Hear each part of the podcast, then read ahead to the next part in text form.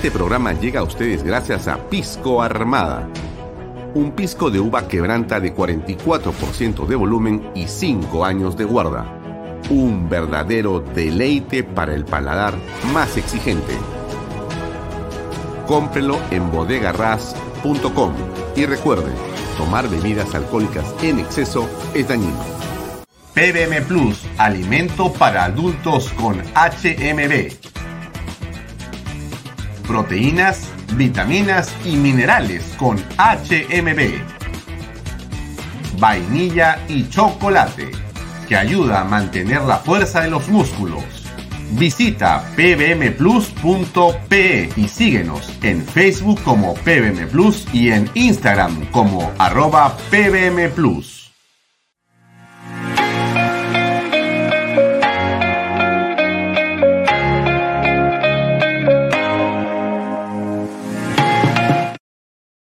Bienvenido a la familia Sarcleti. Contamos con más de 20 años construyendo momentos especiales en más de 21 establecimientos ubicados en Lima y provincias. Tenemos la variedad de carta más grande para compartir en familia, con amigos o simplemente tomarte un tiempo para ti. ¿Estás listo para vivir la experiencia Sarcleti? Hmm, ¿Qué tal amigos? ¿Cómo están? Muy buenas tardes, son las seis y media en punto. Gracias por acompañarnos en una nueva edición de Bahía Talks por Canal B, el canal del Bicentenario. Como todos los días estamos con ustedes hasta las 8 de la noche. Em, efectivamente, mañana tenemos una cobertura especial por 28 de julio. Es, bueno, la fiesta nacional de todos los peruanos, por supuesto. Y para nosotros en Canal B es un momento especial porque mañana, como usted quizá lo recuerde, cumplimos un año. Y eso es algo para nosotros muy especial y por supuesto muy importante. Em, mañana cumplimos un año de transmisiones ininterrumpidas. Nosotros nacimos el 28 de julio del 2021 Canal B, el canal del Bicentenario. Iniciamos eh, efectivamente transmitiendo también el Te Deum, la misa solemne y, eh, por supuesto, el mensaje presidencial. Y este año vamos a cumplir, por supuesto, en esta oportunidad, o sea, mañana un año, pero también haremos una transmisión con cerca de 20 eh, comentaristas que nos acompañarán antes del mensaje presidencial y después del mismo. Tenemos varios ministros de Estado, exministros de Estado, perdón, en los rubros diversos. Tenemos a políticos, tenemos analistas diversos, de manera que usted, donde sea que se encuentre mañana, puede estar conectado a Canal B y estoy seguro que va a tener una información eh, de primera mano que vamos a eh, además tener a Diana Seminario en la marcha. Diana va a estar en la marcha que se va a desarrollar en el Paseo de los Héroes Navales, frente a la sede principal del eh, Poder Judicial, el Palacio de Justicia. Eh, ahí, ahí mismo se va a llevar a cabo una importante cita de muchas personas que van a reunirse para protestar contra Pedro Castillo. Ahí estará Diana Seminario y desde ahí nos conectaremos con ella. Y también, como no puede ser de otra manera, Alfonso Vallamato va a estar transmitiendo en directo desde el Congreso de la República las incidencias eh, que ocurran en esa sede. Vamos a tener la señal nosotros directa para poder transmitir el mensaje presidencial y también lo tenemos a él para que nos cuente qué está que está ocurriendo. Así que yo a ustedes primero les quiero agradecer por este año, ha sido fantástico para nosotros y siempre es bueno decir gracias, ¿no es cierto? Uno tiene que ser agradecido en la vida. Y les agradezco eh, a, por supuesto, ustedes que nos han acompañado. En este primer año ha sido una aventura muy interesante. Emprender algo en la mitad de una crisis es bien complicado. Es bien complicado. Pero en realidad, este, ¿qué les puedo decir? Eh, cuando uno hace cosas como esta, déjenme contarle un poquito, es decir, hacer y llevar a cabo el emprendimiento de la fundación de un medio de comunicación en circunstancias tan complejas para el país donde todo es de cabeza y todo está de caída, este, bueno, a uno eh, le da, por supuesto, más coraje y uno apela a la determinación, ¿no? Y como usted sabe perfectamente, en la dificultad se hacen las cosas, nunca se hacen cuando el viento está a favor, pues cuando el viento está a favor todos son buenos, pues ahí eso no, no es que no tenga mérito, ¿eh? sino que es distinto, ¿no? Pero cuando todo está en contra, realmente ahí es este, muy, pero muy complejo. Así que nosotros hemos estado luchando, seguimos luchando todos los días para mejorar y para mantener nuestros, nuestra, nuestra producción y nuestros contenidos. Usted nos ayuda muchísimo desde donde está. Usted, no, usted comenta, usted, y eso nos hace muy, muy felices. Usted comparte. En realidad, muchas de las cosas que nos han sucedido nos suceden porque se las contamos. Happy Verde me dicen, muchas gracias. Este, gracias a las personas que nos están saludando en este momento. Muchas gracias. Eh, entonces, lo que le cuento es que sí, es bien, es, complejo, pero está lleno de satisfacción, ¿no? Lleno de eh, alegría el esfuerzo que hacemos, porque eh, sin duda que usted esté al otro lado y nos escriba, no solamente en la ciudad de Lima, nosotros tenemos muchas personas que están en el extranjero, mucha gente que nos mira desde el extranjero, y eso nos parece a nosotros realmente de una enorme responsabilidad, ¿no es cierto? O sea, hay que, eh, acá me escribe Celia Ramos. Hello, ella acá presente, develándome para ver su prestigioso programa periodístico acá en Alemania. Es, está en Kaiserlautern. Son las 1 y 23 AM, o sea, son las 1 y media de la mañana. Bueno, no es tan tarde, ¿eh? No es tan tarde. Gracias por seguirnos, Celia. Gracias por seguirnos. Para todos los amigos que nos ven en diferido, porque hay gente que ve el programa. Por ejemplo, Celia podría verlo dentro de unas 4 o 5 horas. Ya está puesto en la plataforma. ¿no? Este programa sale en vivo en este momento. Salimos en vivo también por las redes sociales de Expreso. Eh, salimos en vivo a través de Best Cable Canal 95. Y eh, eh, este programa usted lo puede ver más o menos una hora después que termina, una hora y media después, sube al servidor de la página web de canale.p. Eh, ahí están todos los programas ya listos para que usted los pueda ver. Si no lo quiso o no lo pudo ver en, las redes sociales, lo puede ver directamente en la aplicación. Su teléfono, usted descarga la aplicación que es gratuita y lo puede ver. Bueno, ya, pero eso es. Quería comentarle eso. Quería comentarle eso porque me parece que es eh, muy importante el hecho que podamos eh, tener este primer año con usted. ¿no? Entonces, mañana ya voy a, voy a eliminar, o no voy a sacar esto que está acá. y eh, algo muy importante que ha ocurrido ahora. Hay varias cosas importantes que han ocurrido hoy día. En realidad estamos llenos de información. Déjenme eh, ponerles algo que quiero también mostrarles. ¿no? Acá está. Medio segundo. Em,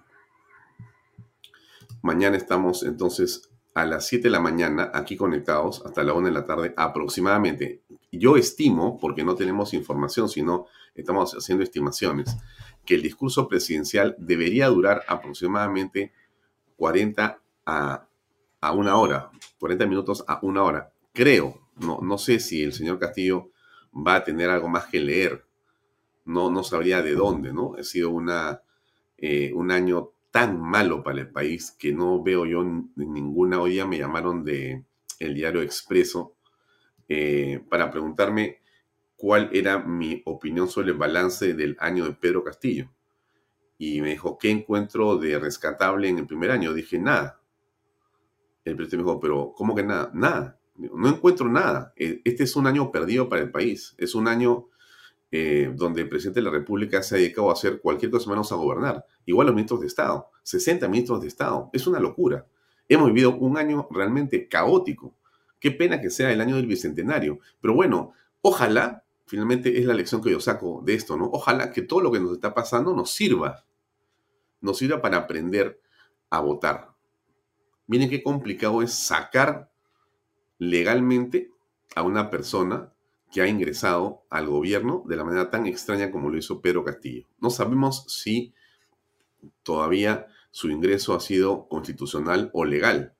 Imaginamos que sí, aunque todos sospechamos, yo de esas elecciones del 2021. Pero finalmente hemos reconocido que el señor, como usted y como todos hemos reconocido que el señor es presidente de la República. Pero si Pacheco también va a hablar de ese tema, bueno, vamos a ver qué cosa va a ocurrir. Pero entonces, ok, ahora, ¿qué, hemos estado haciendo el día de hoy en Canal B? Para, le comento. Eh, hoy día el Blue Box Estelar ha comenzado a las 4.45 de la tarde, ¿correcto? Y hemos tenido una entrevista que yo le hice a eh, Alan García Nores, ¿no? El hijo del expresidente Alan García Pérez. Eh, muy interesante, la entrevista yo la hice en el programa uh, y Poder que conducía en Willax en el 2015. Cuando vi la fecha decía 15, pero debe haber un error ahí. No, efectivamente, 2015. Y estamos hoy 2022. Impresionante, ¿no? Hace siete años. Bueno, ahí está la entrevista. Muy interesante, ¿no? Mirar esta retrospectiva en este eh, programa que hemos llamado Archivo Político. Siempre está ahí, ¿no? Y bueno, se lo comento para que usted entre y vea la entrevista si es que le, le interesa lo que piensa este joven abogado. Eh, o lo que pensaba, ¿no? Este es en el año 2015. Em, ha estado Diana hace un minuto, hace, hace, bueno, hace unos minutos ha estado en su, en su video columna diaria, hablemos de política, a las 6 pm. Hoy vamos a hablar de Grau, por si acaso. Ahora le cuento con Pepe Cueto. Y va a venir reflexiones a las, a las 8 de la noche con José Luis Silva Martinot y con eh, Gastón eh, Rodríguez. ¿no? Eh, José Luis Silva ha sido ex ministro de Estado y también Gastón Rodríguez, ex ministro de Estado. Muy interesante va a ser seguramente ese programa también el día de hoy. Entonces, hoy tenemos una conversación para hablar de qué ejemplo nos deja Grau. Hoy día, para que usted sepa, tiene que saber, y si no tiene que saber, jálese una oreja porque es bueno que lo sepa. Hoy día eh, se cumplen 188 años de eh, el fallecimiento de Miguel Grau Seminario. Este héroe, este marino, este político peruano que es un ícono en nuestra patria. Y entonces nosotros hemos querido llamar a otro marino político, que es el señor José Cueto a servir para conversar sobre Grau. ¿Qué cosa es lo que Grau nos deja, nos ha dejado, nos enseña? ¿Qué es la vida de Grau en función de la patria y del país? ¿Por qué es importante inspirarnos en Grau? ¿Qué valor tiene la vida de Grau para los peruanos? Estamos 27 de julio, mañana es 28, pero hoy día se cumplen 188 años de ese acto heroico sobre el Huáscar. Entonces vamos a conversar con él hoy día, ¿no? Después de estas reflexiones con estos dos invitados, José Luis Martinot y Gastón Rodríguez. Bien, eh, a ver, antes de pasar a hablar de lo que sigue siendo las investigaciones y las revelaciones, déjenme hacer una atingencia cortita. Eh, dos cosas. Primero, yo le dije que ayer estuvimos con Mari Carmen Alba, yo creo que ha hecho un trabajo estupendo en el Congreso, hoy puse un tweet para agradecerle a ella, y también en ese tweet lo que he tratado de hacer es de saludar, por supuesto, con mucho respeto, lo que viene a ser el reto por delante que tiene Levi Camones, que tiene Marta Moyano y su junta directiva. Y les he deseado mucho éxito, como creo que todos los peruanos tenemos que hacer Terminada la contienda electoral, lo que queda es ponernos detrás de ellas metafóricamente y empujar ese coche que se llama Congreso de la República de la mejor manera posible. Esa institución es hoy día crucial para el país, pero de una enorme importancia. Entonces, dicho esto, hay que hacer lo posible por ayudar al Congreso. Por supuesto que nosotros como medio de comunicación tenemos una labor de fiscalización o en todo caso de crítica constructiva. Está, muy claro eso, pero también es importante entender que en esta coyuntura en la que hemos vivido, algunos medios nos hemos jugado por la defensa de los valores y de las instituciones. Yo quiero aprovechar para felicitar eh, a Willax por su enorme esfuerzo y a Erasmo Wong por su valentía patriótica, porque estamos mañana 28 de julio, se celebra la fiesta patria y también a los patriotas. Y Willax, eh, en la dirección de Erasmo Wong y de la familia Wong, ha hecho un trabajo realmente estupendo, ¿no? Yo me siento eh, muy contento de que hayan algunos empresarios como Erasmo Wong, pocos, pero importantísimos. ¿Qué sería de la patria si no tuviéramos personas como Wong y otros empresarios que lo acompañan en este esfuerzo? Estaríamos fritos. Y también aprovechar para saludar desde aquí al Sabelón. ¿no? Batters ha hecho un trabajo realmente que por momentos eh, ha sido frenético y muy complejo, muy complicado, eh, muy valiente. Yo creo que en algunos momentos ha lindado quizá con la extrema, digamos, hasta irresponsabilidad por momentos, ¿no? Porque Philip es así, ¿no? Pero creo que finalmente ha cumplido con lo que había quedado con su público, con todos los peruanos que estamos esperando saber qué pasaba con las capturas y con los audios que él dice haber escuchado y que van siendo cierto minuto a minuto y que en su programa Combates por Willas en la noche termina por revelar. Creo que eso es algo que hay que, hay que felicitar eh, a Philip Butters, como felicitar a Beto Ortiz en su programa, que me parece también de una valentía eh, importante. Igual es el caso de Milagros Leiva, igual es el caso de Diego Acuña, de Augusto Sonda, de Carlos Paredes, de eh, todo el equipo de periodístico que los acompaña en PBO. Eh, en realidad, este, han hecho un trabajo muy, pero muy importante, ¿no? todas estas personas, no me, no me, si me olvido de, alguno, en realidad mm, lo lamento pero todos estos periodistas en Willax han hecho un trabajo realmente muy importante para el país. Eh, han habido algunas excepciones en otros medios. Digo excepciones porque yo siento, quizá esté equivocado, pero es lo que yo percibo, que una buena parte de los medios está todavía siempre medio en neutro, ¿no? Están este, mirando eh, lo irrelevante, ¿no? Y no miran lo relevante. ¿no es cierto? Eh, ¿Y por qué digo esto? Porque no estamos eh, jugando al periodismo. Eso pues que se haga en la universidad, ¿no es cierto? Cuando uno estudia. Estamos eh, en realidad frente a una batalla para no perder la patria. Y eso parece que no se dan cuenta algunos colegas y algunos medios de comunicación, que son en realidad funcionales al caviaraje, al comunismo, al globalismo y a las barbaridades y lamentablemente en ese camino y en ese espacio también a la corrupción.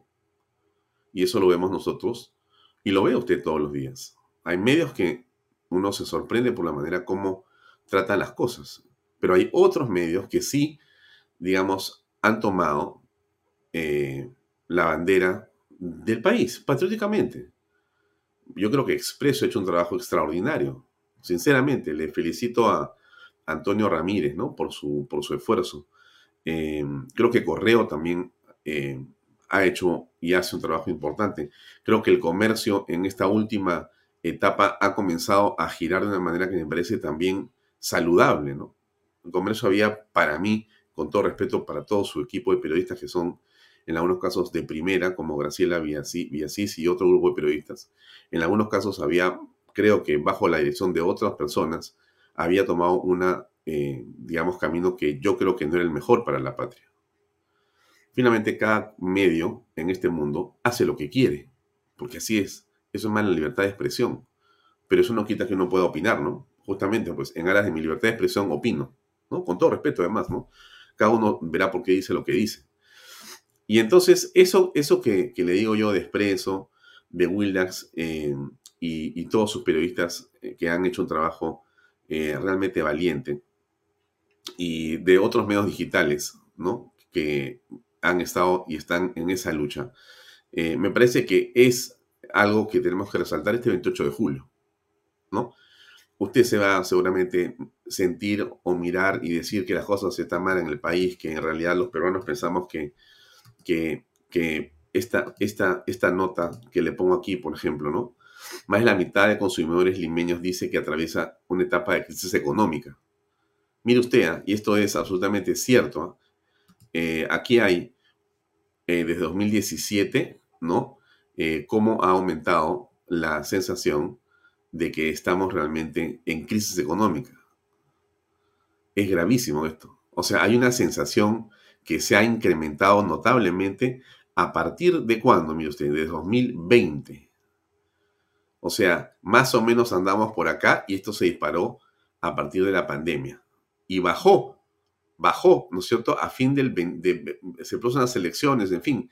Y otra vez comienza el asunto a complicarse por las cosas que estamos viendo. Eso genera un gran desánimo en realidad, esta situación que pasa en el país en general, ¿no? Yo le he dicho a usted varias veces el famoso artículo de la señora eh, eh, filósofa de la Universidad de Piura, Genara Castillo, sobre la normalización de la mentira y la corrupción y todo eso lo que implica, ¿no? Le he comentado in extenso acá en Bahía Talks a usted varias veces. Y eso pues genera un desánimo, ¿no? Eh, genera un desánimo. O sea, la gente en realidad está muy preocupada, muy desanimada, muy desanimada. La gente eh, tiene mucha preocupación por lo que pasa en el país y es perfectamente entendible. Eh, y entonces, bueno, frente a esa crisis, por eso yo creo que los medios tenemos una responsabilidad superior. Tenemos una responsabilidad superior, ¿no? no simplemente informar, ¿no? Y cuando se informa hay que decir las cosas como realmente están ocurriendo. Eh, ¿Y por qué le digo esto, no? Porque déjenme compartir este video de un minuto y medio de la señora Patricia Benavides, fiscal de la Nación. Mire, esta mujer, que no tengo el gusto de conocerla, me encantaría conversar con ella, pero ¿cuál es el punto al que voy, no? La señora Benavides es una mujer que en este momento nos ha devuelto a los peruanos la fe en la justicia, que habíamos perdido por Soraya Dávalos y su comportamiento. Entonces, esta mujer hace un par de cosas, hace un discurso muy simple, pero contundente, y realmente nos permite tener esperanzas sobre la justicia en el Perú. Yo no sé si lo que eh, Graciela ha dicho y puesto en una entrevista eh, está ahí. En los próximos días vamos a ver un terremoto político. O sea, según el Sabelón, o sea, Batters, mañana van a haber detenciones como cancha. No sé, puede ser que sea así. Graciela tiene otra fuente y ella piensa que haber un terremoto político. No sabemos qué va a pasar. Pero lo que le estoy contando es lo siguiente, ¿no? Eh, esta señora, Patricia, Patricia Benavides, la, nueva fiscal de la nación, tiene una posición que te hace tener esperanzas en la justicia, ¿no? Eh, entonces ella dice el discurso que dice. Se lo voy a poner porque no todo, un minuto y medio que ellos han editado, y yo he tomado ese video de la fiscalía y se lo quiero poner para que usted lo escuche. Es muy simple, pero es suficiente para recobrar la esperanza las acciones de esta mujer son valiosas. Encima, ahora le caen todos los caviares. Como no la pueden doblegar y no la pueden mangonear, porque es una mujer valiente y decidida, y no está dispuesta a que nadie la influencie, entonces se van sobre ella, a buscarle, ¿no? Porque aquí el que no se acomoda con los caviares es fusilado. Es lo mismo que le han hecho a Mari Carmen Alba. Cuando ayer le pregunto a Medicar Malva, ¿no habrá sido que tú no recibiste a Sagasti para que entregue la banda presidencial y entonces por eso te bajaron el dedo los caballeros de sus medios? Sí, me dijo, creo que fue eso. Eso fue. Ella cree y de repente seguramente no ha querido decir más, pero esa fue el principio de su pelea con los medios. Y miren ustedes, ¿ah? la han perseguido a Mari Carmen Alba por tontería y media, por tontería y media. Y nunca los medios a los que me refiero, cables y, otros, han destacado lo importante que era la labor que el Congreso ha realizado este año. no lo han destacado. Al contrario, usted escucha a los medios y escucha a periodistas que dicen, no, va a ser un año terrible para el Congreso, mira la encuesta. Claro, pues, con Bermejo y compañía, ¿cómo va a ser un desastre ese Congreso? En la opinión pública. Pero a pesar de los bermejos y otras especies, ¿no es cierto? Se ha logrado llevar adelante cosas importantes. Entonces, voy a regresar. Entonces, ¿por qué le cuento medio, discúlpeme usted, americarme, pero regreso a la señora Benavides? Porque mi percepción es que esta señora en realidad se está jugando un partido por la patria. Yo siento que esta señora tiene en realidad una posición patriótica, patriótica, que tenemos que respaldar los peruanos, tenemos que respaldar las cosas que se hacen para encontrar justicia, tienen que ser respaldadas, aplaudidas en las redes sociales, en las calles. Mire, el principal escenario de la política peruana es la mesa y el comedor de cada uno de nosotros. Ahí, con los hijos, con la esposa, con la familia, usted hace política. Ahí tiene que respaldar usted las cosas buenas que están pasando en el país. Por eso tiene que enterarse de lo que pasa viendo Bahía Talks y Canal B, ¿verdad? Para que usted sepa lo que pasa, tenga esta versión si quiere. No me haga caso, ya, perfecto, no me haga caso, no me crea. Pero tenga esta versión y discútala con otras personas. Y entonces en, es en la casa donde uno comienza las cosas. Primero en la cabeza, ¿no? Y después en la casa. Ese es el escenario. Esa, esa es la, ese es el activismo que el Perú necesita para salir de esta crisis. Después, si quiere, vaya a las redes sociales. Perfecto, vaya a marchar, vamos a marchar. Todo eso está muy bien.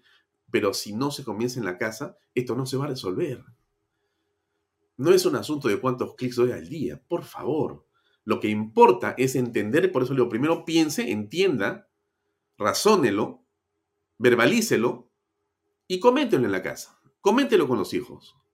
Porque es importante darse cuenta dónde están los enemigos y cómo se mueven. Ahora van sobre ella. Sobre la fiscal de la nación han comenzado una campaña en las redes sociales y en los medios para atacarla y es posible para destruirla. Imagínense ustedes. ¿Por qué? ¿Por qué? Escuchémosla constante de lucha contra la corrupción, estamos empezando a tener nuestros primeros resultados. En este sentido, quiero anunciar a todos los peruanos que el señor Bruno Pacheco se ha entregado a la justicia. Esto ha sido posible gracias al esfuerzo y profesionalismo del equipo especial contra la corrupción del poder que formamos al inicio de nuestra gestión y al equipo especial de la Policía Nacional del Perú. Se continúan desarrollando los actos procesales necesarios para el esclarecimiento de los hechos que estamos investigando. Pronto informaremos acerca del resultado de nuestras investigaciones e invocamos a los demás investigados a que colaboren con la justicia. Nada ni nadie nos hará retroceder en nuestro afán por hacer de nuestro Perú un mejor lugar donde puedan vivir las futuras generaciones. No tenemos miedo. Sepan que siempre tendrán a sus fiscales firmes y decididos a cumplir con su deber tal como lo hicieron aquellos que nos legaron la independencia. Ministerio Público, Fiscalía de la Nación. Orden, firmeza y celeridad. Ustedes también han escuchado. Sencillo, corto, preciso, pero esperanzador. Eso es. A esta señora, que no tengo el gusto de conocerla, no la había visto en mi vida, sinceramente nunca había escuchado a esta señora, esta dama, hay que apoyarla con todo lo que se pueda. Si algo vamos a lograr, si algo podemos hacer, es ayudar a esta señora, a esta fiscal, para que continúen las investigaciones. Y cualquiera que la quiera atacar, es evidente que tiene un interés subalterno. Evidente. Evidente antes de seguir con el tema este que me parece central, eh, ¿Quién dice pues que no sirve lo que ella hace? Eh,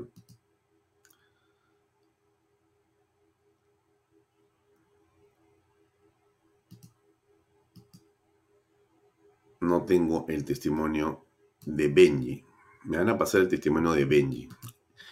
Por supuesto, Benji, el, abogado del presidente de la República, eh, dice que la fiscal está actuando inconstitucionalmente. Inconstitucionalmente. Ah, acá está el video de Benji. Miren, se lo voy a poner un ratito para que usted saque su línea. ¿Ya? Para que usted saque su línea y, y se dé cuenta que el discurso del señor Pedro Castillo es un discurso, o sea, lo que dice Castillo, un día no dice nada porque está callado, pero eso de que soy transparente, que a mí eh, yo puedo hablar y hablo y, no tengo ningún problema porque no he robado, ¿no? Que yo colaboro con la justicia, perdón. Ya, ahora déjenme ponerle el video de Benji. Ya tengo acá el video de Benji, acá está. Benji Espinosa, abogado del señor presidente de la República, Pedro Castillo Terrones. Está cargando, aquí está. Que estoy ingresando en este momento escritos a todas las carpetas fiscales donde la Fiscalía de la Nación está investigando al señor presidente de la República, denunciando que se está violando la ley. Exactamente tengo conmigo, invoco el artículo 139 del Código Procesal Penal, que prohíbe que las actuaciones procesales, que deben ser absolutamente reservadas, puedan difundirse. Y paso a leer esa parte. Prohibición de publicación de la actuación procesal. Está prohibida la publicación de las actuaciones procesales realizadas cuando se está desarrollando la investigación preparatoria. No se puede filtrar. Este festival de filtraciones fiscales y policiales es ilegal. Denuncio acá que el Ministerio Público está actuando de manera ilegal en comparsa política para poder generar una narrativa de vacancia o de suspensión al presidente de la República. He dicho y lo reafirmo, el Ministerio Público no puede jugar a hacer política. El Ministerio Público tiene que investigar y tiene que respetar los cauces de la legalidad. A mí me da risa lo que dice el señor Benji Espinosa. Con todo respeto por el señor Espinosa, que no tengo gusto de conocerlo, pero con todo respeto le digo que mi percepción, no sé la de usted que está viendo esto, mi percepción es que el presidente y él están entrando en pánico. Eso es una buena noticia. Bater dice que mañana comienzan las detenciones. Graciela Villasís del Comercio dice que en los siguientes días va a ocurrir un terremoto político. Nosotros, como usted, tenemos información de todos lados que nos llega. Esto no va a durar mucho tiempo más. Y un blanco escogido por todos aquellos que han blindado a Pedro Castillo, mira, no es de ahora, o sea, no es de que eh, a raíz de las investigaciones, como dice una congresista que le dicen la niña ahora, que me da asco lo que está pasando. Discúlpenme. ¿No? Porque nos llaman a nosotros vacadores, ¿no? A todos los que estamos en este lado. Otra periodista muy importante, Claudia Toro, ¿no? Me quito el sombrero por Claudia Toro. Así, soy fan además de Claudia Toro. Fan de Claudia Toro completamente. Y de muchos del equipo que está ahí en Willers. Yo les tengo un gran aprecio y un gran respeto. Bueno, pero entonces le, digo yo a usted, ¿no? Mire, mire, lo que está ocurriendo en este momento. Eh, se vienen una ola de detenciones. Todas estas personas, todas estas personas que ahora, los caviares, ¿no? Todas estas personas que ahora este, dicen, bueno, sí, esto me da asco, ¿no? Y, bueno, pues este, pero aquí lo que condenamos es que los vacadores han querido vacar al presidente desde que comenzó su gobierno. A ver, vamos a aclarar las cosas, oye, porque esto es impresionante. Los niveles de cinismo de estas personas son increíbles. Disculpe usted, pero ¿se acuerda de todo lo que se ha sabido de Pedro Castillo antes que llegue a la presidencia de la República, nada de eso era falso. Todo lo que se ha dicho de Pedro Castillo era cierto. Entonces, y de la señora Boluarte, por cierto, ilegalmente admitida por ese Jurado Nacional de Elecciones tan cuestionado y tan sospechoso. Que según lo que hemos escuchado, parece que también viene por ahí una revelación que la señora a la que ahora se nos quieren bajar los caviares y los rojos, que es la señora Patricia Benavides, ¿no? Eh, está corroborando. O sea, ella está corroborando, ella está corroborando. Y se va a entregar Silva. Ya cuando se entrega Silva, ya estos van a entrar, yo no sé, porque Silva está a portas, a portas de entregarse. Y escuchen ustedes lo que, lo que ha dicho el abogado de Silva hoy día. Va a estar hecha ya la pericia. De acuerdo a ello, también el día lunes, primero de agosto, se han programado las diligencias de los integrantes del comité. Realizadas estas diligencias y la pericia, mi cliente se pone a derecho. Así lo anunció el abogado del exministro de Transportes y Comunicaciones, Juan Silva, a su salida del Ministerio Público. Agregó que la solicitud de este análisis a la licitación de la obra del puente Tarata 3 no es un condicionamiento a la Fiscalía y que la participación de su cliente en este caso se dio en medio de irregularidades. Los tres integrantes del comité del puente Tarata han festinado, han falsificado las actas del día 13 al 22 de octubre del año 2021 afirmó que la calificación de ofertas y buena pro de esta obra pública no se dio. Asimismo, se pronunció sobre la supuesta entrega de 100 mil soles a Juan Silva por parte de Samir Villaverde. El señor Samir dijo que el dinero lo daba Tapusa, tableros y puentes, pero Tapusa ha indicado que no le ha dado el dinero. Aseguró que el exministro Juan Silva tiene pruebas, testimonios y abundante material probatorio contra altos funcionarios. Ya, muy bien. Entonces, eh, miren ustedes lo que está diciendo estos señores abogados, ¿no? Miren lo que está ocurriendo con estos abogados, ¿no? Eh, y miren ustedes lo que va a pasar. Creo que con eh, el señor Pacheco está en Nakazaki. Está Nakazaki. Vamos a ver si logramos ubicar a César Nakazaki para que nos cuente qué está pasando. Ya les contaré yo a ustedes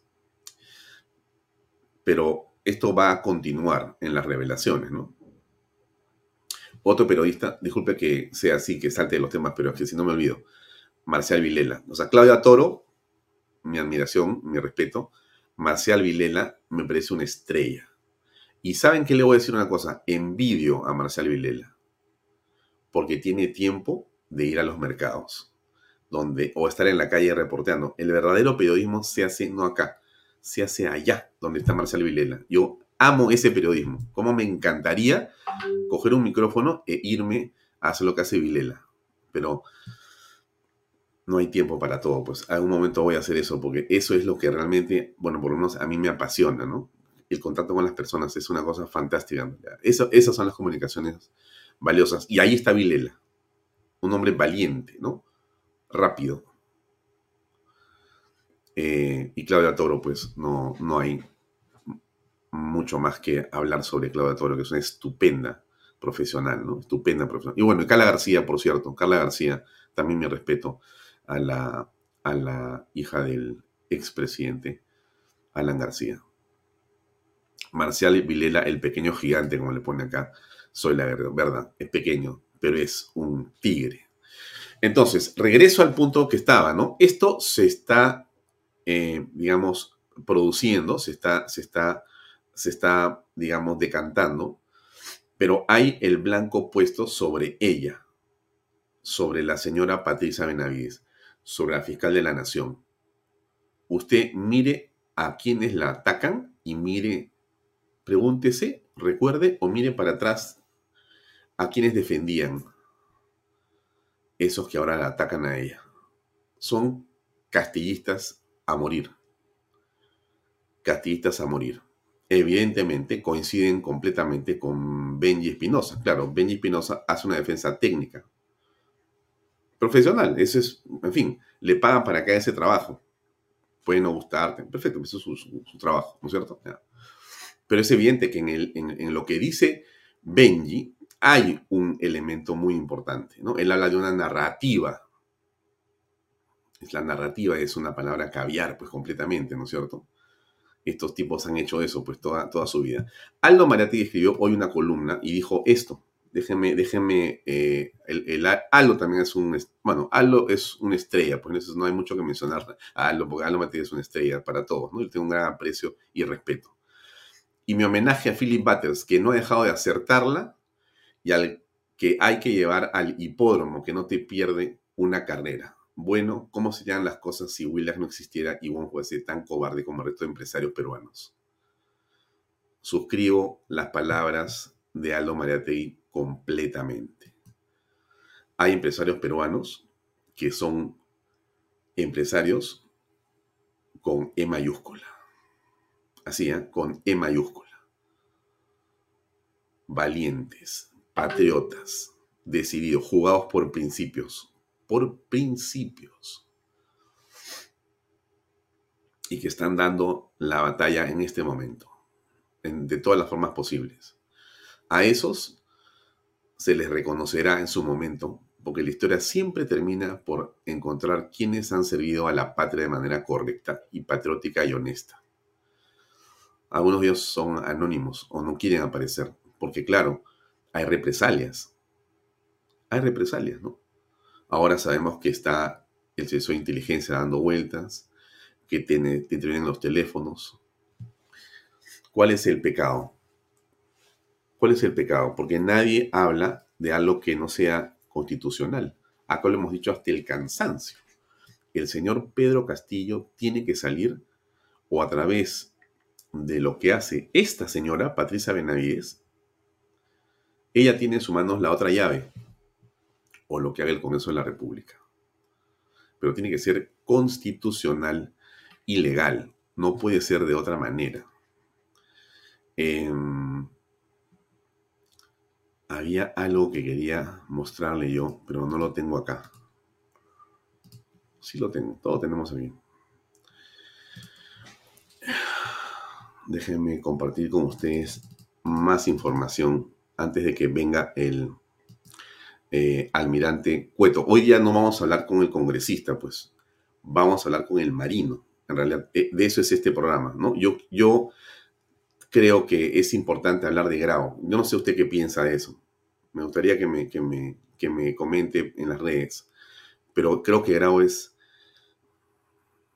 no sé, ¿no? Es algo tan importante, ¿no? Ya, y, ah, sí, y antes de hablar de Grau, perdóname un segundo, tienes razón, eh, Wilfredo Pérez.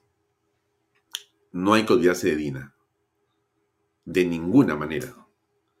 O sea, Dina es en este momento el refugio caviar y la opción y el plan B. Ellos están trabajando. Hay una... Eh, eh, hasta hay un gabinete formado, según muchas personas que conocen y que tienen información relevante, hay hasta un gabinete formado. Evidentemente, el tinte caviar es, pues, pero, porque es obvio, ¿no? No va a ser otra forma. O sea, los caballeros han tratado de meterse como sea con Castillo. Usted ha visto, usted ha visto. No solamente al principio, en todas formas quieren meterse. Están desesperados por la mamadera del Estado. Miren cómo esa son sinvergüenzas. No les importa la eficiencia. No les importa la corrupción. Qué increíble, Dios mío. Solo les importa la teta del Estado y quedarse ahí, en consultorías, en lo que sea, en puestitos, para ganar su plata, y felices de la vida. No es el Estado, no, es servirse, servirse de nuestros impuestos. Eso es lo que quieren hacer. Y eso es lo que no se puede permitir. Por eso es que cuando yo le digo a usted con toda cortesía, usted tiene que, usted tiene que, usted tiene que hacer su chamba. Usted, mejor dicho, tenemos que hacer nuestro trabajo todos. No, no son los, deje los medios un rato. Usted tiene que encontrar los temas importantes, tiene que pensar, tiene que seguir viendo Canal B o el canal que quiera y, reflexione sobre las cosas y después háblelo en su casa. Tome desayuno con sus hijos, almuerce en familia, come en la noche, hable con todos y díganles, a ver, ¿qué piensas de esto? ¿Qué piensas de lo otro? Encuentren los caminos. Busque a los referentes del periodismo que sean aquellos que considera usted que ayudan a construir lo que queremos en la patria. ¿Qué queremos? ¿Qué, queremos? Yo te aseguro que pensamos lo mismo. Porque este canal es un canal, lo lamento lo que voy a decir, ¿ah?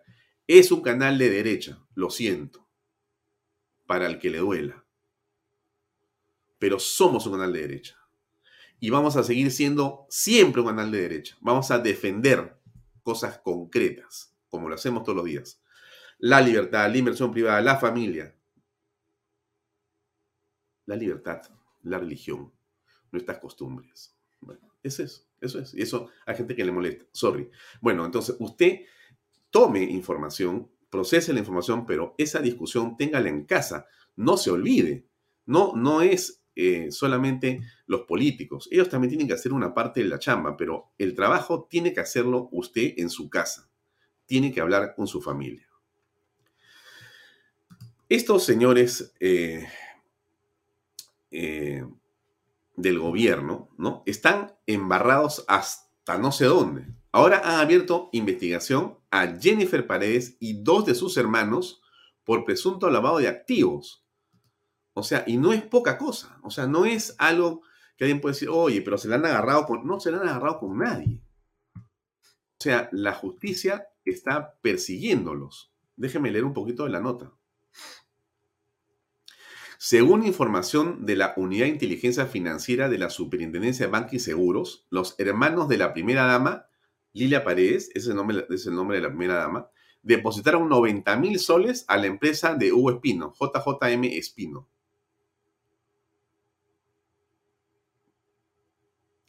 Y nadie sabe de dónde sale la plata.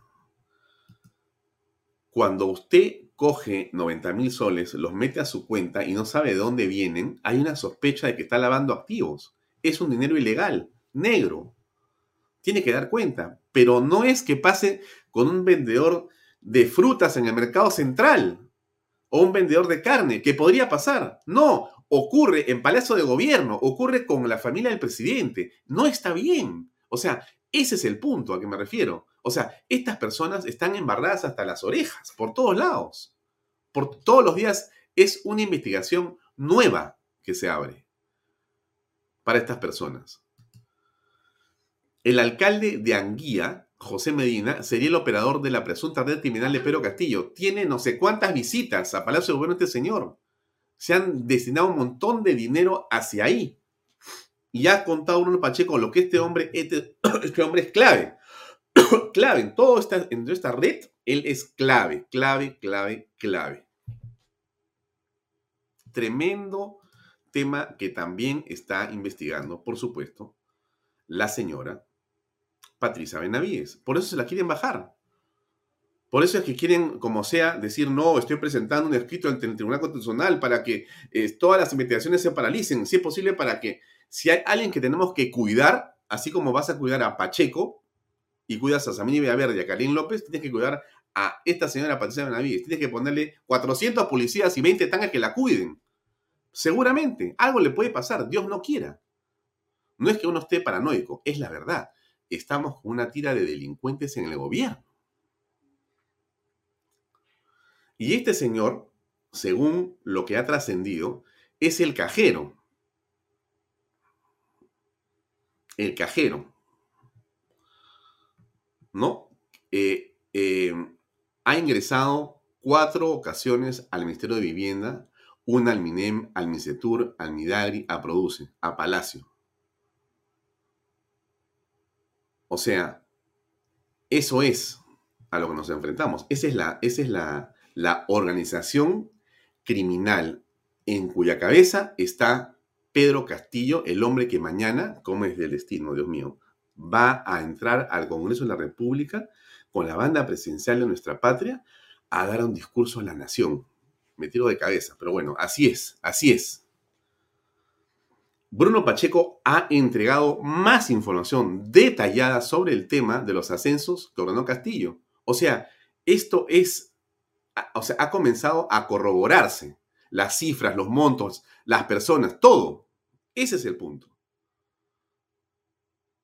Y ha confirmado que los pagos eran recogidos por las escoltas de Castillo para los ascensos de la PNP. O sea, esto es realmente, yo no sé cómo todavía sigue el presidente donde está. Pero en fin, ya no voy a hablar más de Castillo. Vamos a hablar de algo realmente importante para todos los peruanos, ¿ya? Para no hacernos mala sangre. Eh, yo sí creo que es fundamental hablar de aquello que nos hace sentir bien. Por eso es que yo eh, convencí al almirante Cueto, le pedí por favor que me acompañara para conversar sobre Miguel Grau. En realidad yo no voy a hablar mucho, yo quisiera preguntarle a él, es un marino, conoce la historia de Grau. Pero creo que es importante que nosotros le demos a esto el, digamos, la importancia que tiene en familia. Usted coja hoy día su teléfono celular, busque Wikipedia y lea la historia de Grau y coméntela en la casa. Eso es hacer país. O sea, esa es la manera en que hacemos país y combatimos a todas las barbaridades que hay. Porque un héroe entrega su vida, pero este hombre, su vida ha sido un ejemplo. Eso es lo que tenemos que promover. Eso es lo que tenemos que promover. Todos los días tenemos que tener a Grau en la cabeza. Nuestros hijos deben de recitar la historia de Grau saber qué cosa hizo. No, no es que murió en el, en el Huáscar. Eso es un episodio, por favor. Eso no es lo importante. No quito que sea el acto heroico ese, pero la vida de este hombre es la que tenemos que conocer, que reflexionar.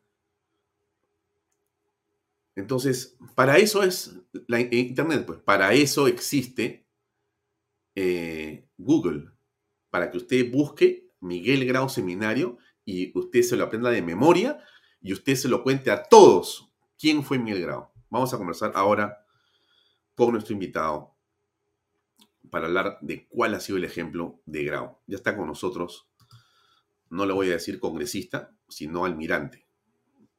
Está con nosotros el almirante José Cueto Servi. Estimado Pepe, ¿cómo estás? Alfonso, ¿cómo estás? Buenas noches. Gracias por tu invitación, gracias por la introducción. Hoy, 188 años atrás, pues nació Miguel Grau en Piura, ¿no? Y tomando tus palabras, efectivamente Grau fue un ejemplo. Por algo nosotros, en la Escuela Naval, en la cripta donde se guardan sus pocos restos, dice caetes navales se hizo ejemplo. Ojalá nuestro país, el ciudadano peruano, pudiera albergar ese lema, ¿no? Y decir, ciudadano peruano, seguid el ejemplo de Grau. Grau no solamente es, una, es un héroe. Tomando tus reflexiones iniciales, mm. los jóvenes hoy por hoy, cuando tú hablas de que nosotros tenemos que enseñarle a nuestros hijos. Ahora con esta modernidad, ¿no? Que no estén solamente entrando pues a la tablet, al internet o al YouTube para buscar música, que si el equipo tal o si tal video, si tal película. Motivarlos un poco para que conozcan quién fue Grau, quiénes fueron los héroes que de alguna manera le dieron forma en esa época a una república todavía incipiente y que desgraciadamente seguimos siendo una república débil, con una democracia débil, con altibajos. Los jóvenes no pueden querer aquello que no conocen. Así de sencillo es. Y si tú no conoces, ¿cómo lo defiendes? ¿Cómo sales al frente? Nosotros hemos sido formados, y aquí hablo como marino, leyendo a Grau, estudiando a Grau, sabiendo no solamente el ámbito militar, la vida que tuvo él de niño, forjado en el mar, que le formó el carácter. Porque Grau, a diferencia de que mucha gente cree, Grau era un hombre muy tímido, muy parco. Mm, más bien era un tipo osco, retraído, y no era, digamos, no, no era o sea, no era pues una castañuela, ¿no? Sino por el contrario, bien era una persona distante, ¿no? Y, mira, trayendo un poco el, el símil a, lo que está pasando hoy, por ejemplo, en el Congreso, donde Grau también fue diputado. Él no era, pues, como ahora se ve a muchos, ¿no? demasiados este, efusivos, leyendo, hablando para las cámaras, sino realmente un hombre preocupado por dos cosas básicas. Hacer cumplir las leyes y defender la Constitución. La, famosa frase de él, donde a raíz de un movimiento donde querían involucrarlo, dice claramente, y es algo que debería estar puesto y escrito en piedra en todos, sobre todo en el Congreso, en el Palacio de Gobierno, no reconozco otro caudillo que la Constitución. Y eso tiene que quedar claro para todos. Yo lo tengo en mi, en mi oficina, tú vas, ahí está, bien claro. Porque ese es el norte que nos guía. Grau no solo ha sido un ejemplo de, de parlamentario, como diputado, como marino, sino también como hombre ejemplar de la familia. Bueno, tuvo una prole para los pocos años de vida matrimonial que tuvo. ¿Nueve hijos? Nueve hijos. Nueve hijos. Y dos murieron, porque si no hubieran sido once, creo. Nueve hijos, ¿no? Y siempre en las cartas que le escribía a su esposa, siempre hablando de los hijos, de la educación de sus hijas, de sus hijos en general. Ese era el mayor legado y siempre lo dijo, la educación. Pero sin embargo, todos los gobiernos, todos sin excepción, han preferido cualquier cosa, menos enfocarse en la educación del pueblo, como le gusta arrogarse la palabra Nacional Castillo. Y hasta ahora sufrimos de eso. Nosotros, hablar de Glau para nosotros no solo significa un orgullo, ¿no? Es una persona que, como repito, se dedicó toda su vida a ser, sin quererlo, un ejemplo en todo. Era un hombre sencillo, un hombre normal como nosotros, como cualquier persona. Pero ese ejemplo, esa sencillez en su vida, atraía. Y efectivamente, él, a través de esos ejemplos, en todos sus aspectos de vida, generó en él ese liderazgo natural de las personas que brillan por luz, con luz propia. Ese fue Grau. Grau marino, Grau militar, Grau personaje público como diputado, Grau hombre y familia y padre. Ejemplo en todo. Y no hay que olvidarnos que Grau, en un combate, fue el precursor de lo que hoy se conoce como el derecho internacional humanitario en la acción de salvataje de los que en ese momento eran sus enemigos. Ese es una, un capítulo en la historia de este hombre. Es, curioso porque eh, he leído, y corrígeme si es así, que eh, Grau, antes de entrar a la Marina, se, se va en un bote, se va en un barco, creo que se va a Panamá o a Europa, no sé dónde, y el bote naufraga, me parece. Naufraga, cuando era un niño todavía. Claro, un niño, claro. Y la mamá dijo, pues, o sea, nunca más con esta cosa del mar. O sea, o sea esto terminó acá, porque, porque se asustó, obviamente. Pero a este, a este joven le gustaba el mar, le gustaba. Y creo que inicialmente él comienza a navegar. Él navega inicialmente, antes de ser un hombre de la Armada peruana, era algo, creo que entiendo que en algunos buques mercantes, inclusive balleneros. él navegó desde los ocho años, impulsado por su padre, eh, fue en buques mercantes, efectivamente. Tuvo un naufragio donde casi le cuesta la vida, siendo un niño, pero sin embargo eso no lo aminaló. Él siguió adelante, siguió forjando su carácter, hasta que muchos años después, cuando regresa, ingresa a la Armada y empieza su carrera dentro de la Armada Nacional. y llega pues al, alto grado de, de, almirante, siendo él ya diputado. Y cuando estalla la guerra, él en un acto que también es un ejemplo, sobre todo hoy para los políticos y para toda gente que de alguna manera trabaja en el Estado, en un acto de desprendimiento, porque él tranquilamente pudo decir, bueno, la guerra está allá, yo ya hice mi carrera, eh, dejó el curul, se, ya lo había nombrado almirante, regresa al Huáscar, el buque que él había comandado siempre, y que creo, y en, en palabras de él, nadie manejaba mejor ese buque que él, y lo demostró en las acciones de guerra, y regresa a comandar nuevamente el Huáscar, donde finalmente, un 8 de octubre del 79, se inmola con la gran parte de su tripulación. Ese ejemplo de desprendimiento es hoy por hoy lo que creo que más carece nuestra política. Mm.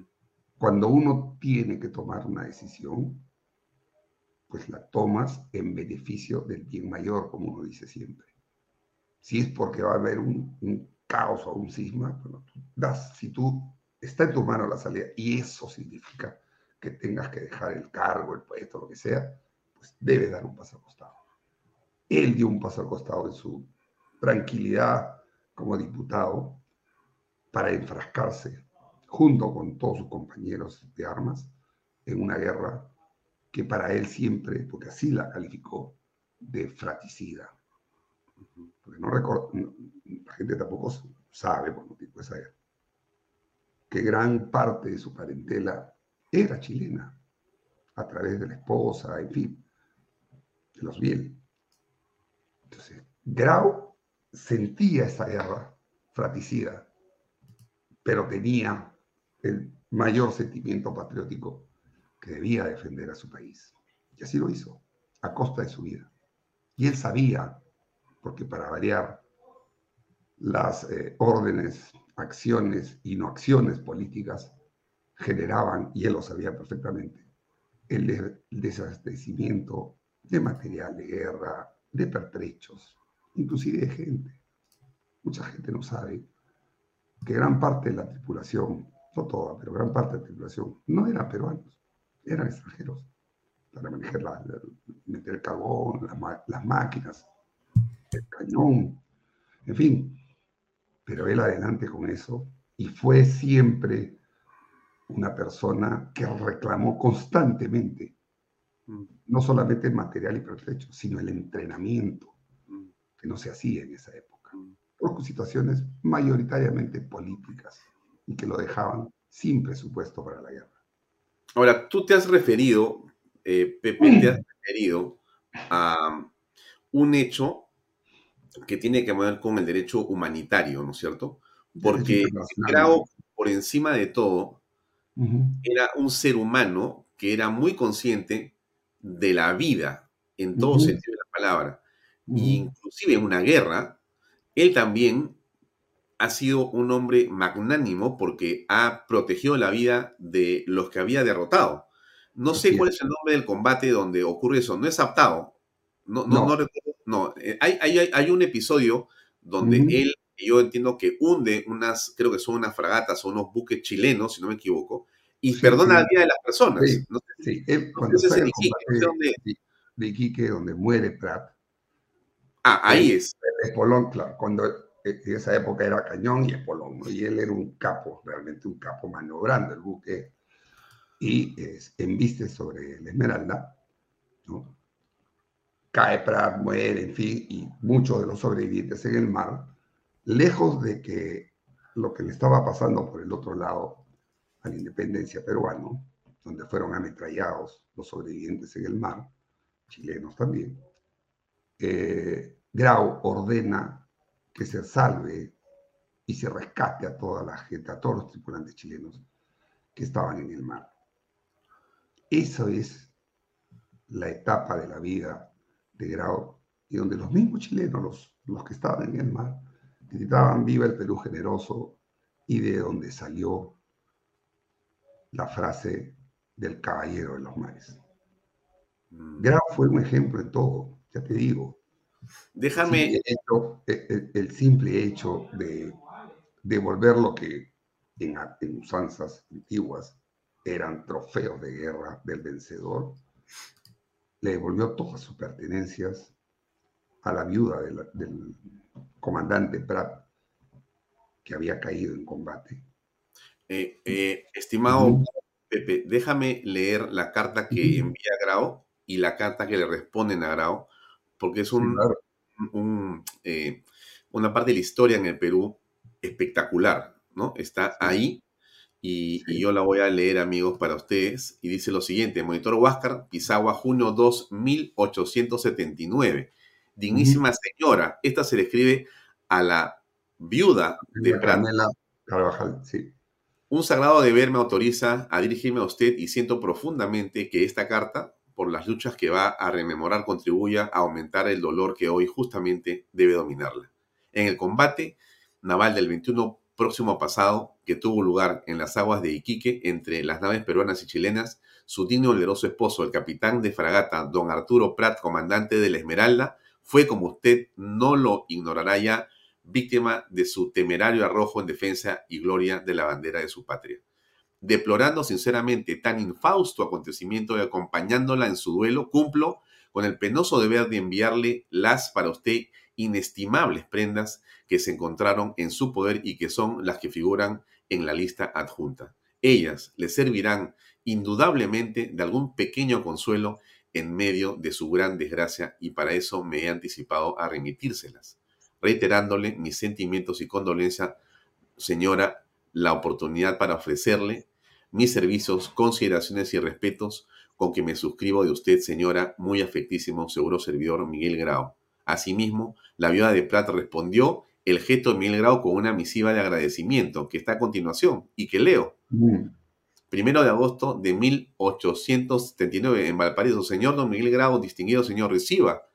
Recibí su fina y estimada carta fechada a bordo del Huáscar en 2 de junio del corriente año. En ella, con la hidalguía del caballero antiguo, se digna usted a acompañarme en mi dolor, deplorando sinceramente la muerte de mi esposo y tiene la generosidad de enviarle, de enviarme las queridas prendas que se encontraron sobre la persona de mi Arturo. Prendas para mí de un valor inestimable por ser o consagradas por su afecto, como los retratos de mi familia, o consagradas por su martirio, como la espada que lleva su adorado nombre. Al proferir la palabra martirio, no crea usted, Señor, que sea mi eterno inculpar al jefe del Huáscar de la muerte de mi esposo. Por el contrario, tengo la conciencia de que el distinguido jefe que, arrostrando el furor de innobles pasiones sobreexcitadas por la guerra, tiene hoy el valor, cuando aún palpitan los recuerdos de Iquique, de asociarse a mi duelo y de poner muy alto el nombre y la conducta de mi esposo en esa jornada, y que tiene aún el más raro valor de desprenderse de un valioso trofeo, poniendo en mis manos una espada que ha cobrado un precio extraordinario por el hecho mismo de no haber sido rendida. Un jefe semejante, un corazón tan noble, se habría, estoy cierto, interpuesto a haberlo podido entre el matador y su víctima y habría ahorrado un sacrificio tan estéril para su patria como desastroso para mi corazón. A este propósito no puedo menos de expresar a usted que es altamente consolador en medio de las calamidades que origina la guerra presenciar el grandioso despliegue de sentimientos magnánimos y luchas inmortales para hacer revivir en esta América las escenas y los hombres de la epopeya antigua, profundamente reconocida por la caballerosidad de su procedencia hacia mi persona y por las nobles palabras que se digna honrar la memoria de mi esposo. Me ofrezco muy respetuosamente de usted, atenta y afectísima señora Carmela Carvajal de Prat. Ese es, ese es Grau, Impresionante. grado, y creo que las palabras, tanto de él como la respuesta, que ensalzan la figura y la caballerosidad de Grau, hablan por sí solas.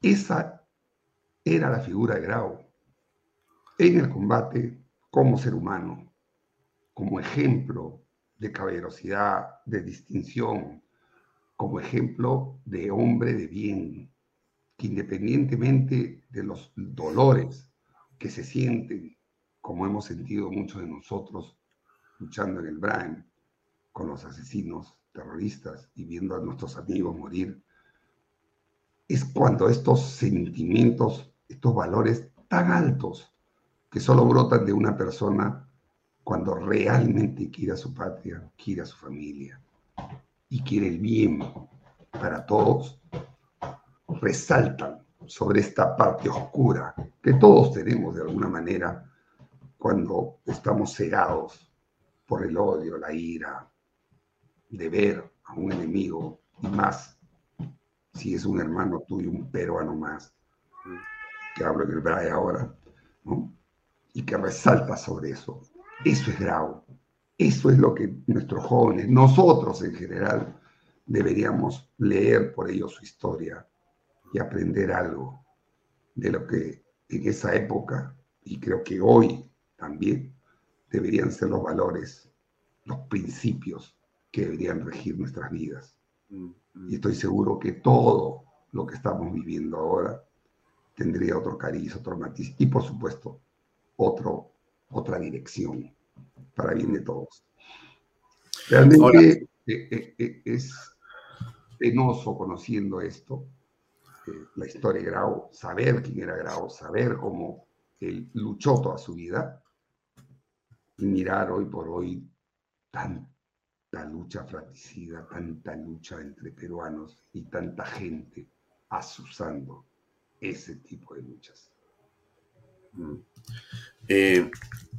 ¿Cuál crees tú que es, eh, digamos, eh, la frase más importante de Grau o el pensamiento más importante de Grau, el que se refiere a la Constitución? Porque hay innumerables frases de, Miguel Grau. Grau era un hombre callado y en los momentos más críticos tuvo frases cortas, pero con mucho significado yo siempre me voy a quedar con ella, ¿no? Donde él, en el momento indicado y viendo en perspectiva lo que el Perú podría sufrir con épocas, acuérdate, de caudillismos, de militarismos, y donde él supo defender no solo a la Armada, sino al país sobre todo, esta famosa frase, no reconozco otro caudillo que la Constitución, tal cual, Tú vas a mi oficina, tienes igualito, toda una pared con eso. Porque eso es lo que todos los días, los que estamos en la política, tenemos que recordar. Toda la vida. Eso es el valor y el mejor ejemplo que creo yo, como político, nos dejó Miguel Grau. Y la dijo siendo un marino. No solamente ya como político, una frase triada, no, porque no solo la dijo, la ejecutó, él peleó, porque no iba a ceder ante ningún gobierno de turno, porque como él pone ahí, su caudillo es, era la constitución, y eso es lo que tenemos que tener claro todos nosotros. Mm. Ahora, eh, bueno, un poco el político, ¿no? Y ahí, y ahí te pregunto a ti, eh, Pepe, porque tú conoces perfectamente a la Marina de Guerra del Perú. Tú has eh, en su momento representado a la Fuerza Armada en el Perú, pero también a la Marina de Guerra del Perú. Tú eres un marino insigne, tú eres una persona que ha desarrollado su vida completa en la Marina. Tú has eh, servido en la Armada peruana. Pero la pregunta es, en realidad, la Marina tiene una eh, historia o tiene una percepción para el público que es eh, una institución no solamente pegada a la ley, sino, no sé si, déjame decirlo de esta manera, medio de centro derecha o de derecha. Es decir, la Marina eh, es Grau. O sea, Grau era un hombre pues dedicado a la familia, era un conservador, en realidad. Era un hombre pegado a la constitución, pegado a la tradición, un hombre respetuosísimo de la vida, un hombre eh, que eh, entonces con su ejemplo nos, de muchas maneras, nos marca una pauta también en la línea política, o, no es así, o mi interpretación va un poco, me he excedido. No, no. A ver, Lo que pasa es que Grau efectivamente era un hombre conservador, siempre lo fue, lo dijo todavía. Y la Marina, de alguna manera, que nos identificamos con Grau y con todo lo que su vida representa, hemos recibido siempre ese sello, ese estigma, ¿no? Que antiguamente decían los marinos son los pitucos, ¿no? Son los blanquitos. Yo los invitaría a que, a que vean a todos nuestros oficiales, sobre todo nuestro personal, donde no hay pues blanquitos y pituquitos. Todos, todos somos personas que venimos de todos los extractos sociales, pero todos, sin excepción, somos formados dentro de la línea de la vida de Grau. Y de ahí el eslogan que tenemos en la cripta, donde hacemos guardia desde que ingresamos a la escuela naval. Todos los días. No hay un solo minuto que no hayan dos cadetes de la escuela naval haciendo guardia en la cripta de Grau y donde tú te paseas y de alguna manera todo el día estás viendo ese eslogan y estudias la vida de Grau, pero no estudiarla para saber si nació, murió, luchó, no, el principal valor de estudiar la Grau es justamente impregnarte de esa vida para tratar, tratar de imitarlo en los diferentes aspectos los cuales nos movemos. Y sí, en la Marina nos formamos muy conservadoramente, siguiendo esos lineamientos. Si ello significa para mucha gente que somos de derecha, yo no lo vería así, porque nosotros también tenemos formación para luchar no solamente en los aspectos que podrían llamarse de derecho, ¿no? En pensamiento libre, pensamiento crítico, que es lo que más tratamos de formarle a los cadetes en la escuela naval y durante la carrera, para que lean, tomen este, sus propias decisiones, discutamos, porque siempre estamos en este trabajo de Estado Mayor que le llamamos nosotros, donde todos opinan y finalmente el jefe toma la decisión y todos empujamos el carro, te guste o no, en una sola dirección. Y de alguna manera, aunque la gente no lo crea, somos muy democráticos para estas cosas.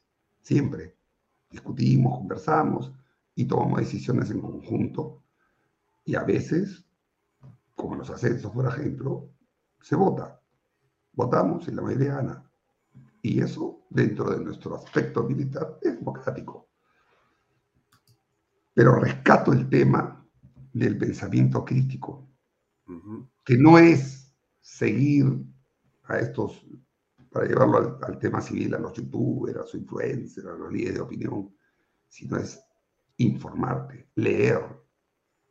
Y leer significa instruirte para después tú mismo tomar tu decisión, buena o mala.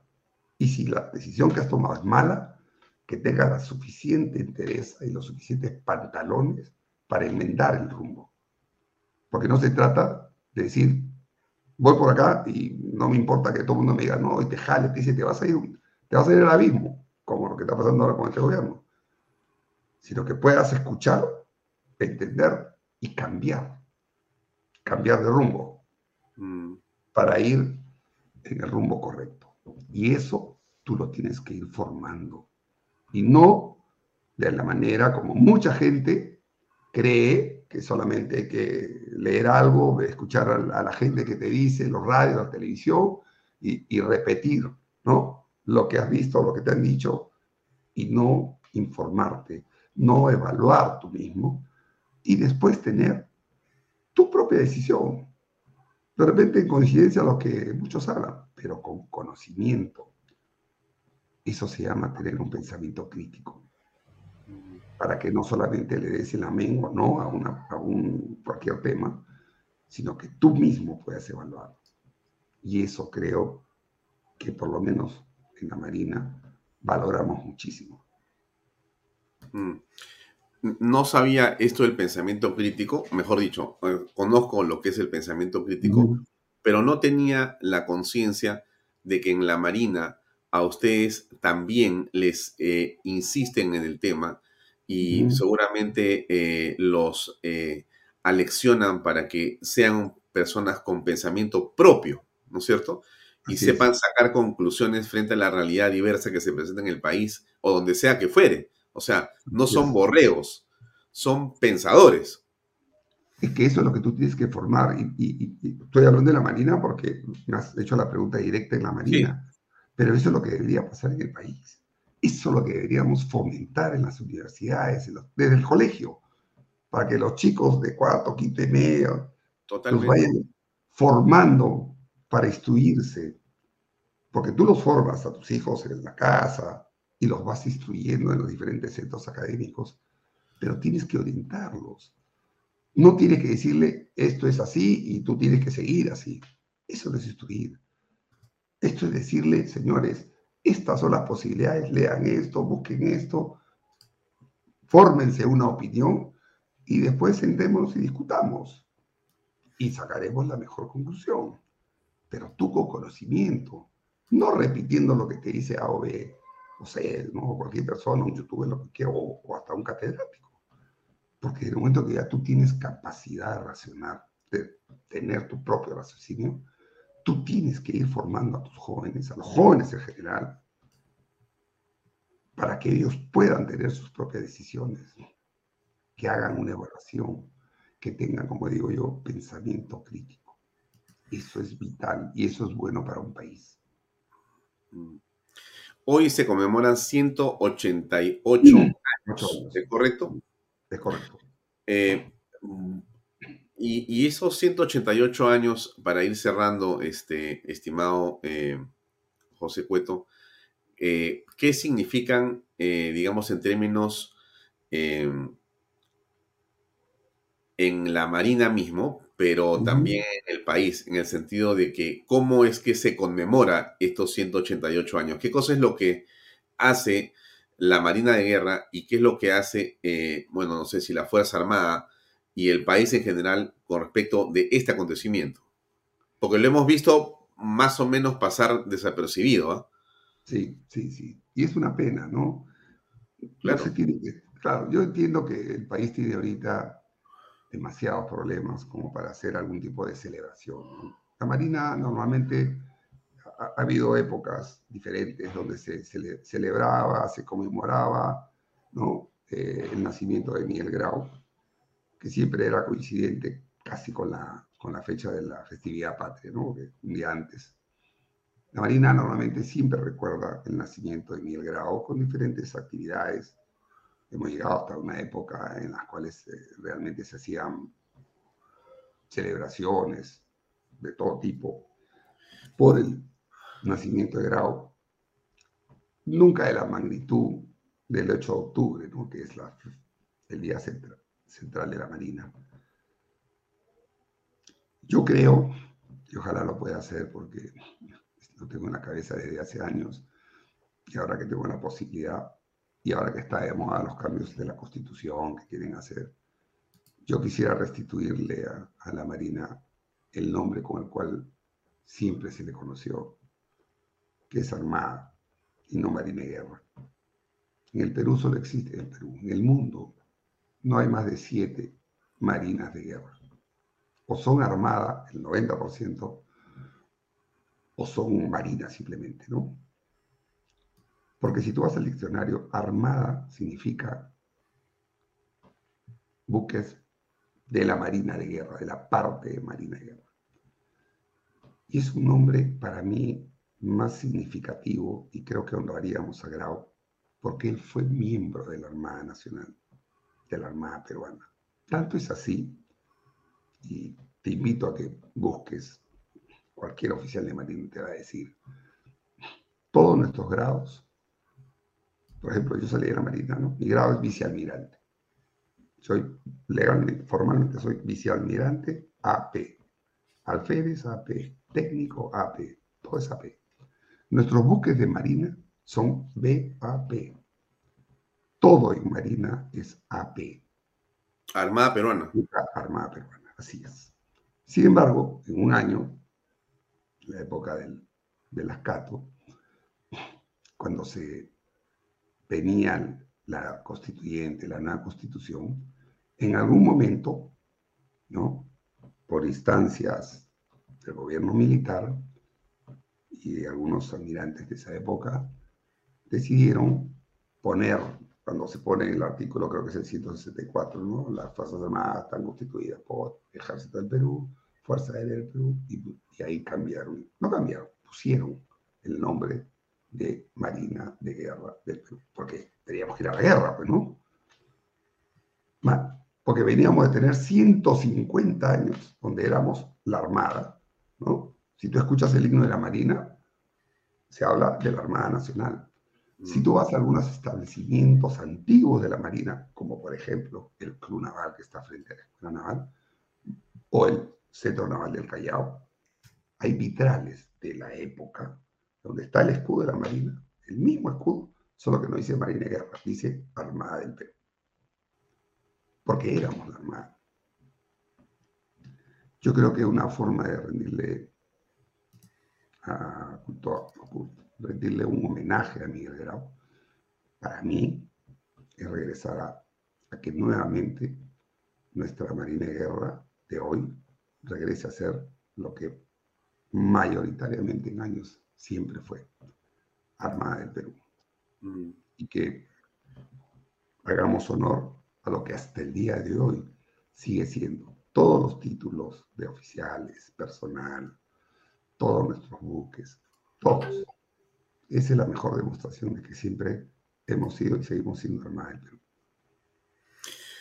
Bien, eh, Pepe Cueto, al, almirante o vicealmirante Pepe Cueto, eh, muchísimas gracias, Pepe, por tu tiempo. Sé que has puesto a una reunión que tenías por acompañarnos en este programa. Te agradezco muchísimo por tu deferencia con nosotros siempre. Te felicito por ser marino. Gracias. Por orgullo. tratar de ser, pues, un hijo de grado y un referente también en el país, en la política. Muchas gracias y a nombre de toda la gente que te esté escribiendo, te, te felicita también y te agradece por tu trabajo y por tu esfuerzo. Feliz 28, un gran abrazo. Gracias, feliz 28 a todos, a ti también, Alfonso. Muchas gracias por tu invitación. Y como digo, siempre a tus órdenes. Gracias, un abrazo. Un abrazo, Alfonso. Buenas noches. Bien, amigos, era el eh, vicealmirante José Cueto Acervi, que también es congresista, con quien hemos tenido esta conversación tan grata, tan interesante, tan eh, oportuna, porque mañana es el Día de la Patria y yo creí oportuno conversar sobre uno de los héroes de nuestra patria, porque se eh, conmemora el natalicio de Miguel Grau. Efectivamente, como me dijo César Esparza, me corrigió. Así es, muchas gracias por la corrección. Yo había dicho algo equivocado y en realidad eh, esto es lo que en realidad se conmemora el nacimiento. Muchas gracias, eh, César, por el detalle que siempre hay que tener presente. Está con nosotros por acá Pepe Pardo. Está Pepe Pardo, déjenme saludarlo. Pepe, ¿cómo estás? Buenas noches. Bien, gracias. ¿Cómo estás tú, Alfonso? Bien, un gusto verte. Eh, viene a reflexiones en unos segundos, ¿es correcto? Sí, lo que este, quería aprovechar para ver si eh, podríamos pasar el audio del almirante Ian Pietre iniciando mi programa eh, yo me imagino que sí, aquí está Omar y acá tengo el audio. Dame un segundo porque el audio lo tengo en un WhatsApp. Eh, no lo he escuchado. Eh, está en el programa cuando lo recibí, pero se lo voy a pasar a Omar para que lo ponga, ¿correcto? Muy espléndido, pero al inicio del programa. Este, todo el audio del almirante sobre la situación de que no han permitido que los chavín de Wanda puedan marchar. El 29 creo que no. En fin. Ya, acá está, espero que sea este. Déjame mirar si es un ratito. ¿ah?